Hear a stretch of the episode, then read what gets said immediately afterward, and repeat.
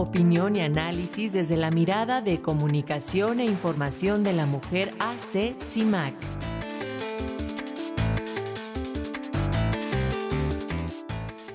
Y esta mañana nuestra compañera Sirenia Celestina Ortega, integrante de CIMAC, nos habla acerca de estas reformas que presentará en unas horas el presidente Andrés Manuel López Obrador. Sirenia, ¿cómo estás? Bienvenida, buen día.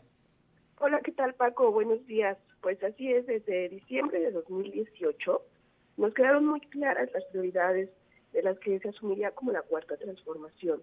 Los megaproyectos del tren Maya, el corredor interoceánico, el Aeropuerto Internacional Felipe Ángeles la refinería Dos Bocas concentraron los recursos, la atención y ni la pandemia los detuvo. Hoy, en el Día de la Constitución, en el último tramo de su sexenio, el presidente de México enviará este paquete de reformas al Congreso que incluyen al menos 10 iniciativas para el Poder Judicial, el sector eléctrico, el traslado de la Guardia Nacional al Ejército, transformaciones en el Instituto Nacional Electoral y la austeridad republicana. ¿Quiénes quedamos fuera de estas obras?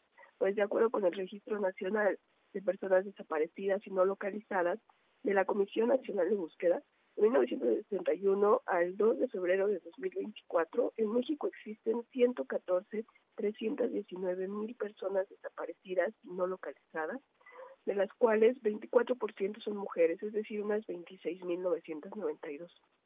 Destacan Estado de México, Guanajuato, Nuevo León, Tamaulipas y la Ciudad de México con el mayor número de casos. Y aunque el registro refiere un registro el riesgo que viven las mujeres a lo largo de toda la vida, se trata principalmente de niñas y jóvenes de entre 10 y 19 años.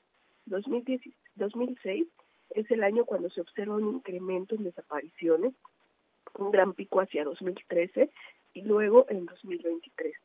Por otra parte, el secretario ejecutivo del Sistema Nacional de Seguridad refiere que en 2023 se registraron unos 827 casos de feminicidio y vuelven a, posicionarse Estado de México, Nuevo León, Ciudad de México, Chihuahua, Veracruz y Morelos como las entidades más peligrosas para las mujeres. Pero 827 casos no eran 11 cada día.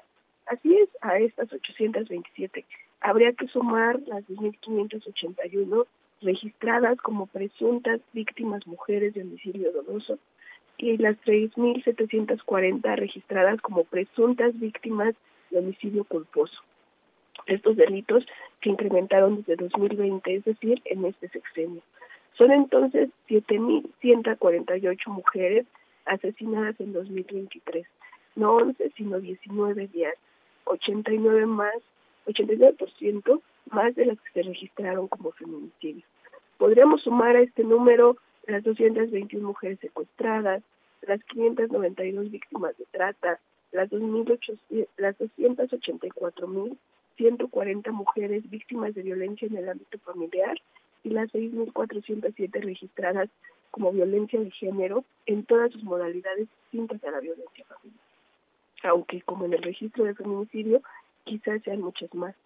Aunque las instituciones oficiales se esfuercen en hacer registros que muestran tendencias a la baja en la violencia, lo cierto es que la ausencia de políticas para frenar y erradicar esta violencia contra las mujeres.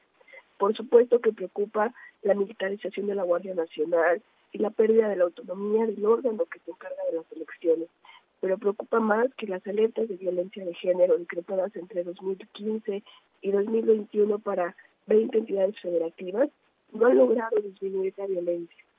Contrario a ello, estas entidades continúan como las más violentas para las mujeres. Claro que nos preocupan los otros temas, pero me preocupa más la vida de las mujeres. Muchísimas gracias por la escucha. Gracias a ti, Sirenia. Nos escuchamos el próximo lunes y un abrazo para ti y todas las compañeras de CIMAC.